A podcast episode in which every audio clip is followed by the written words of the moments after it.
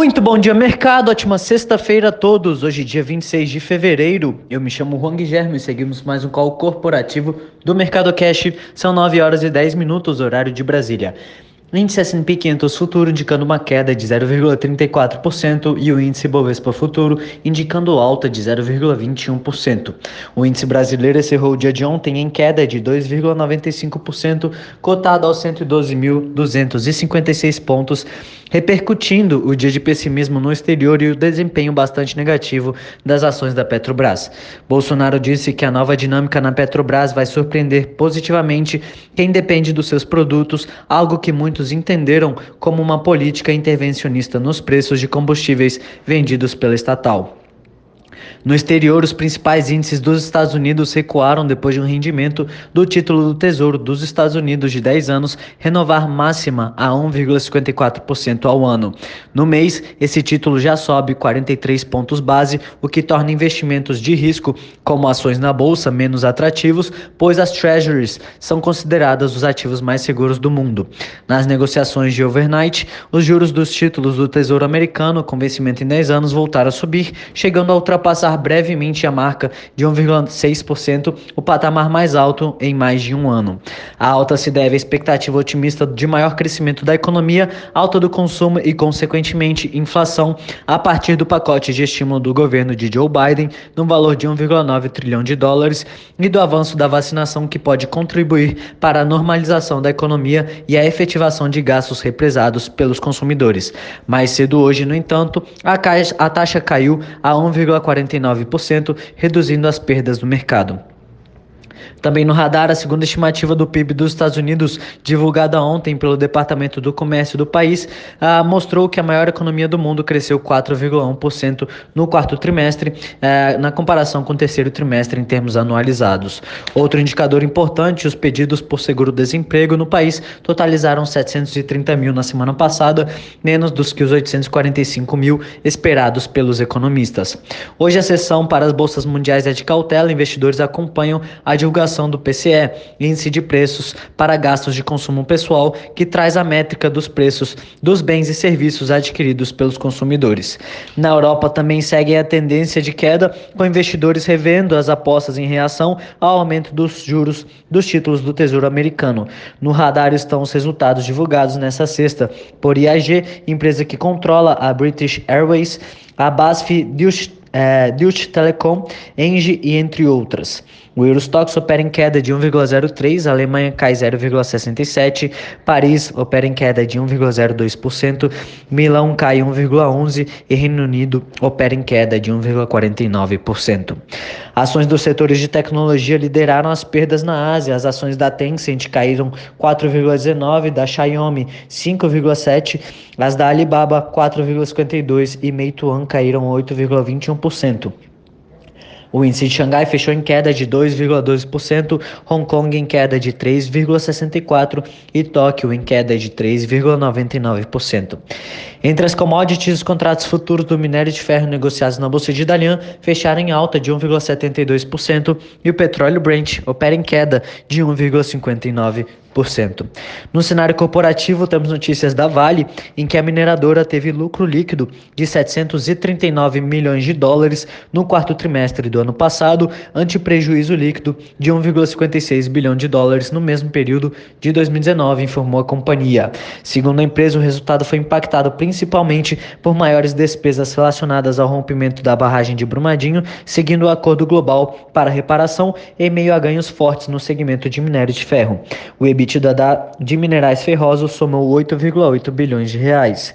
Considerando todas as unidades da companhia, o EBITDA ajustado somou 4,2 bilhões de dólares, entre outubro e dezembro, ante uma alta de 20% ante o mesmo período de 2019.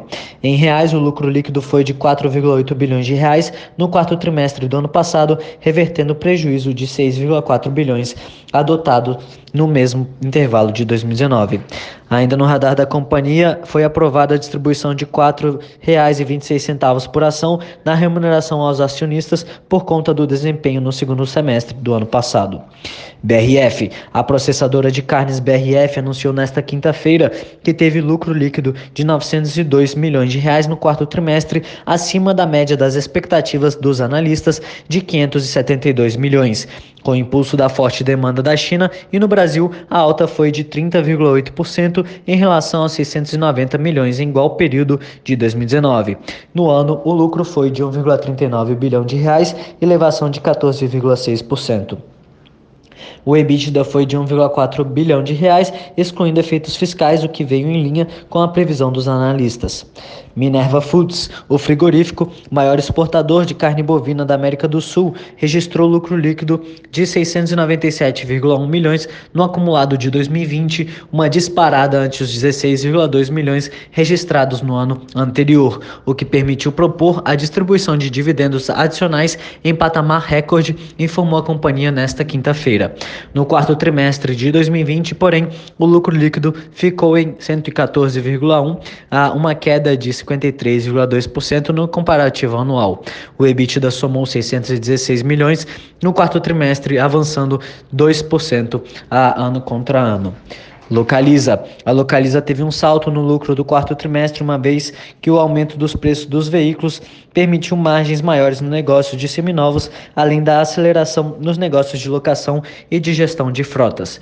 A companhia anunciou nesta quinta-feira que seu lucro líquido de outubro a dezembro somou um recorde de 401,8 milhões, 75,9% a mais do que um ano antes.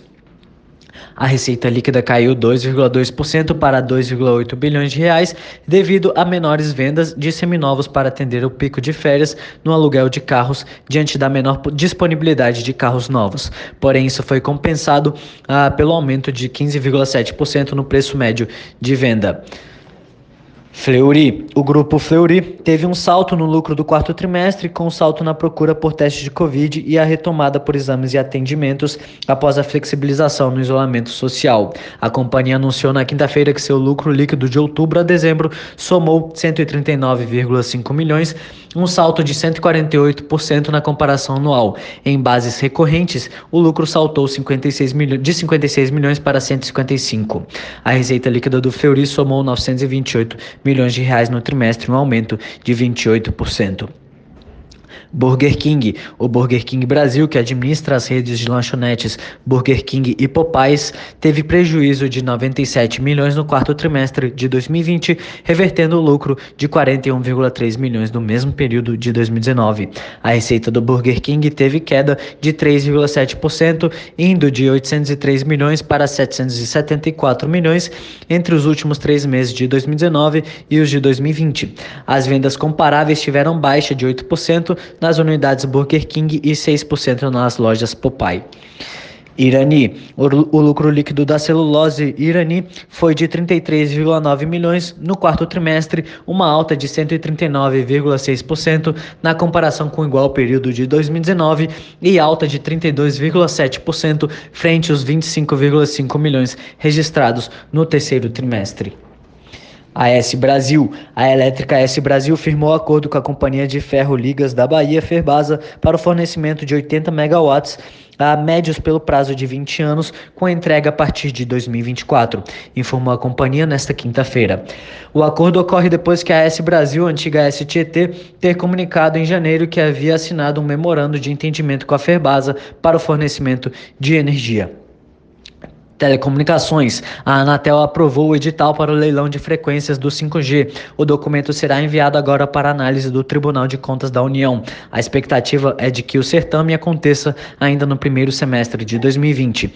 A tecnologia 5G é a quinta geração das redes de comunicação móveis. Ela promete velocidades de até 20 vezes superiores ao do 4G, com maior consumo de vídeos, jogos e ambientes em realidade virtual. Será a maior licitação do espectro na história do país.